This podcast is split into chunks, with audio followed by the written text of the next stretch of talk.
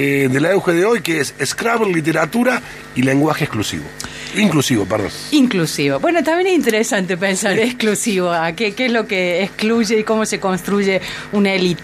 El 13 de abril es el Día Mundial del Scrabble, este juego que, bueno, muchos de nosotros... Soy muy bueno, no, no quiero alardear, pero soy muy bueno. Lo vamos a ver. Muy mal perdedor, muy mal perdedor. O sea, puedo hacer cualquier cosa con donde no paro. Usted tiene la cara de ser el que el que sin querer choca el tablero y desarma todo cuando va perdiendo. Claro, por supuesto. Uy, se cayó. Una vez, mira, voy a contar una infidencia. Una vez, eh, para dirimir un una diferencia que había sobre si una palabra estaba bien o no, la llamé a Elena Pérez, que en ese momento era decana de la Facultad de Lengua.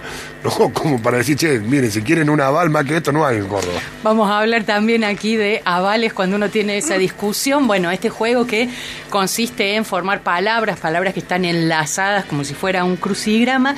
Y hoy se celebra el Día Internacional del Scrabble porque es la fecha en la que nació su creador, que se llamaba Bats y era un arquitecto de Nueva York que se había quedado sin trabajo durante la Gran Depresión y eh, lo creó en 1931.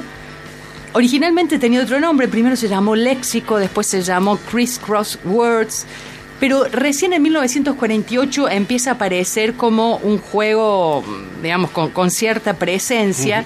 Él es sin trabajo, pensando cómo hago para salir de esto, hizo un, como un paneo de, de los juegos que había en ese momento, estaba teniendo mucho éxito el Monopoly, entonces dijo, bueno, me voy a fijar cuáles son los juegos que se están jugando y se dio cuenta que había tres tipos de juego, algunos que tenían que ver con el movimiento, como el ajedrez, eh, otras con, los números, como la lotería, el bingo, y otros de palabras, pero no había muchos juegos de palabras, entonces dijo, aquí me meto. Pero, y aquí ya llega la literatura, hay quien dice que se inspiró en un cuento de Edgar Allan Poe, El escarabajo de oro, en el que hay ahí un, criptograma a descifrar.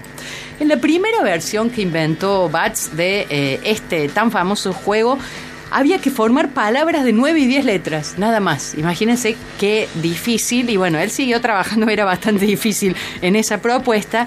Le puso algunas casillas en blanco, decidió multiplicar la puntuación de ciertas letras, para eso se fijó cuáles eran las letras que menos aparecían en su idioma natal, que es el francés, y también decidió que se empezaba por el medio. Antes el Scrabble se empezaba por el costado, ahora la ficha central está en el medio. Lo que hacía este buen señor era ponerse a jugar con su esposa, Nina, que había sido maestra de escuela, había sido maestra suya y que siempre le ganó en este juego. Y cuando fueron haciendo mejoras, empezaron a invitar a algunos amigos, a algunos vecinos y se juntaban en la iglesia metodista de su pueblo a jugar.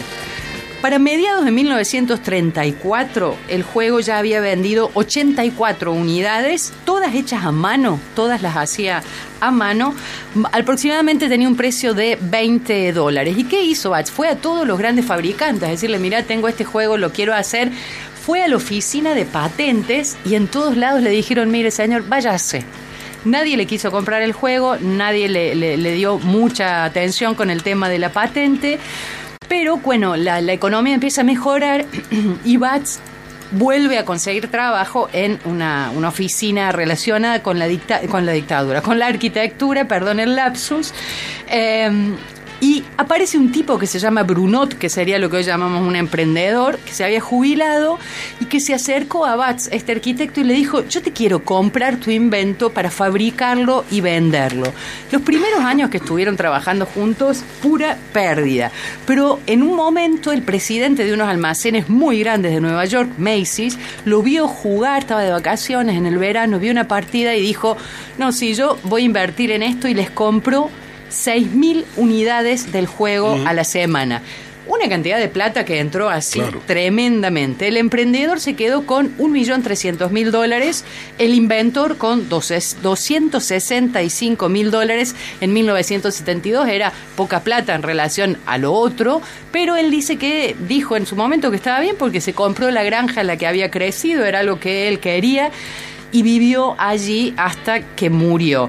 Inventó otro juego este hombre, Bats, que su, su, nombre era, su nombre de pila era Alfred, y era tan famoso el Scrabble que a este nuevo juego le puso como nombre el otro juego de Alfred, porque siempre el Scrabble iba a ser el primero. Hay algunas anécdotas muy curiosas en una, una nota que salió en 2019 en La Voz, por ejemplo, contaban que el neozelandés Nigel Richards, campeón del mundo de la disciplina en inglés para esa época, también se convirtió en el campeón francés, pero no hablaba francés. Lo que hizo este tipo fue aprenderse de memoria el diccionario francés Ah, en no nueve semanas. Impresionante. Quien les habla lleva años a- a- tratando de aprender francés y su léxico es tan limitado y este señor en nueve semanas eh, pudo incorporar todo Y salió campeón. campeón en francés sin hablar el idioma, es una cosa de locos. Eh, hay muchos escritores que han incluido en sus obras el Scrabble, como Bukowski, como Margaret Atwood, y hay un artículo precioso de María Moreno que les recomiendo, si lo buscan lo van a encontrar, se llama eh, El Scrabble y sus metáforas, y ahí María Moreno habla de Rodolfo Walsh y de su esposa, que en el último, de su compañera Lilia Ferreira, que en el último tiempo, eh, un tiempo además de clandestinidad, se pasaban gran parte de la noche, o, una parte de la noche, jugando a dos juegos. Ellos dos, imagínenlos en el Tigre, escondidos de la dictadura, y jugaban al Go, que es un juego divino, Sí, que estoy tratando de aprender y ya vamos a hablar de eso, y al Scrabble. Y cuenta algo muy interesante porque eh, ella ganaba siempre al Scrabble y él ganaba siempre al Go. Y él decía, es raro porque yo tendría que ganar al Scrabble, que eh, tengo eh, esta relación especial con las palabras. Y se puso a investigar el tema del valor de las letras. Vieron que algunas letras Sí, valen más que otras. sí. Y se dio cuenta que ese valor refiere a la lengua inglesa, no a la lengua española. Entonces hizo toda una tabla de conversión de cómo tendría que Ah, ser el qué puntaje bueno, en qué español. bueno, qué bueno. Digo, internet se Ah, imagina. el, el puntaje de la letra se supone que es la que es más difícil de usar, por eso te da más puntos cuando la colocas. Efectivamente, la Z, por ejemplo, tiene un valor muy grande porque en inglés es bastante Claro. rara, pero en español Hay no montón, es tan es rara, cierto. ¿no? Eh, así que es hermoso imaginarlo a, a Walsh con su compañera en la clandestinidad en los últimos días a la noche, tratando de hacer entrar algo de aire en una época tan oscura en esa pareja que estaba escondida, haciendo esa tabla de conversión. Por supuesto, María Moreno lo cuenta de un modo precioso. Y por último, eh, una, una mención, vos recién decías, yo alguna vez en una partida la he suspendido eh, o, o la he dejado en pausa hasta hablar con la, decana sí. de la Facultad de Lenguas para saber Sí. si está bien. Bueno, eh, Pérez Reverte, este escritor español, que es parte de la Real Academia Española, que es un gran escritor, pero que tiene como un tiene algo enquistado en relación al lenguaje inclusivo. Mucho de, de- su vida pasa por combatir eso, como si fuera algo que le molestara.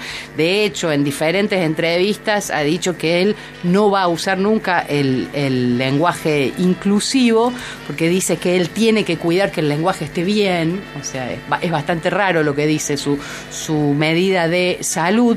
Y cito textual lo que, lo que él dice, si, a una, si una señora a menudo analfabeta, anoten esa digresión, me dice que debo escribir todas y todes, yo no puedo escribir un artículo así porque eso me impide expresarme. Es lo que se llama economía narrativa, normas del lenguaje, gramática, etcétera. Ha denunciado eh, Pérez Reverte, estoy leyendo una nota, que él no puede transformar el lenguaje para agradar a una lectura política. Es verdad que el lenguaje inclusivo no puede ser obligatorio, cada quien lo usará o no según se sienta cómodo, pero llama la atención esta cosa de no porque arruina el lenguaje y porque está más mal y porque rompe la economía y porque no pertenece al prístino castellano que defiende Pérez Reverte, porque poco tiempo después, en diciembre de 2021, alguien desde Twitter, Pérez Reverte está muy presente en Twitter, le escribió tal cual vos le escribiste o llamaste a Elena Pérez, le escribió y le dijo, mira, estamos acá en una partida de Scrabble, un mensaje abierto, por supuesto, un tweet, y alguien ha puesto raves, que es fiesta, en inglés una rave, como usamos eh, habitualmente, y nos estamos preguntando si sería legal o no, porque dice que solo se pueden usar palabras del castellano. A lo que Pérez Reverte contestó, sí, se puede, podría valer aunque no esté en el diccionario de la lengua española. Es interesante reflexionar sobre esto porque se ve que a Pérez Reverte una palabra en inglés no le molesta para nada eh, y puede ser incorporada al, castellano de uso, pero sí le molesta mucho cuando aparece el lenguaje inclusivo. Para mí ahí hay algo para revisar y para pensar. Son muchas las lenguas, igual que la nuestra, que están repensando de qué forma en inglés el day, por ejemplo, en qué forma nombrar. Eh, para romper esa división que tiene tan poco que ver con la naturaleza entre categorías estancas de varón y mujer. Hoy, según el reglamento del Scrabble, más allá que uno puede pactar algunas, algunas reglas que no estén escritas en el reglamento propio del juego, indica que lo tenés que validar con el diccionario. Efectivamente. Y ahí un miembro de la Real Academia Española dijo, sí, puede ser rapes. Claro. Eh, entonces ahí, bueno, queda expuesto que lo que le molesta a Pérez Reverte es eh, el lenguaje inclusivo. Yo jugué allá un mes, un mes y medio Sí. en unas vacaciones al Sí. Scrabble, hacía mucho que no jugaba Sí. y una de las cosas que acordamos fue, vale el lunfardo, vale pibe, guita, guaso, todo eso y Está vale bien. lenguaje inclusivo. Está bien.